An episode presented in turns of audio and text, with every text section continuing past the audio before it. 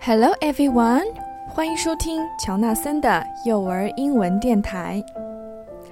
那今天的故事啊，我们还是要接着来讲小草怪的故事。Greg，在上期的节目当中，我们讲了他是怎么来的。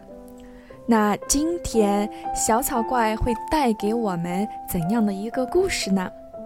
一起来听今天的《Greg at the Beach》by Ted。Pryor. It was a hot summer day. Greg was waiting for a parcel from the city. 这是一个非常热的夏天，Greg 在等待一个包裹。At last, it arrived. 啊，这个包裹啊来了。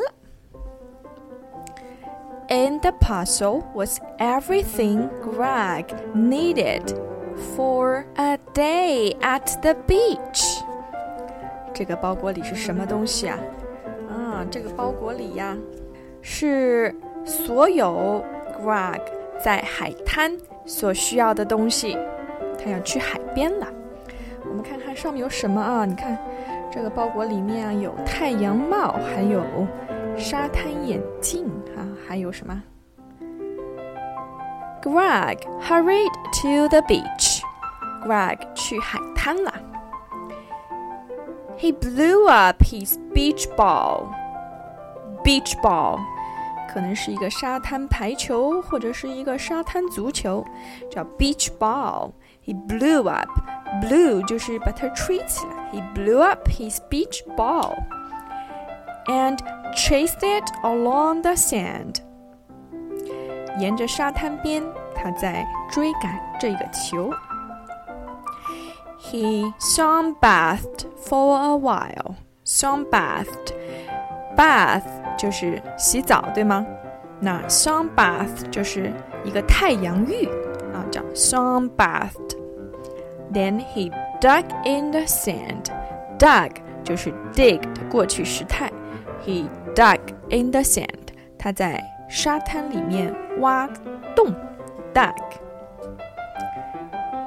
And built a sand castle. 造了一个沙滩城堡。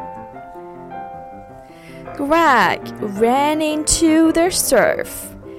Greg 冲向了海浪，他去玩冲浪啊。 And rode a big wave，他骑在了一个浪尖上。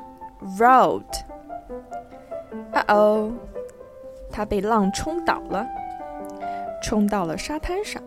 It was soon time to go home. Greg's nose was very red. 他的鼻子变红了。He had forgotten the sunscreen. 他忘记了什么？忘记了他的防晒霜，叫 sunscreen。The end。啊，鼻子变红了，是因为他忘记了他的防晒霜呀。这就是今天的 Greg at the beach。在下一期的故事当中，我们会讲 Greg and his bicycle。 Are you ready to come along with us? See you next time. Bye.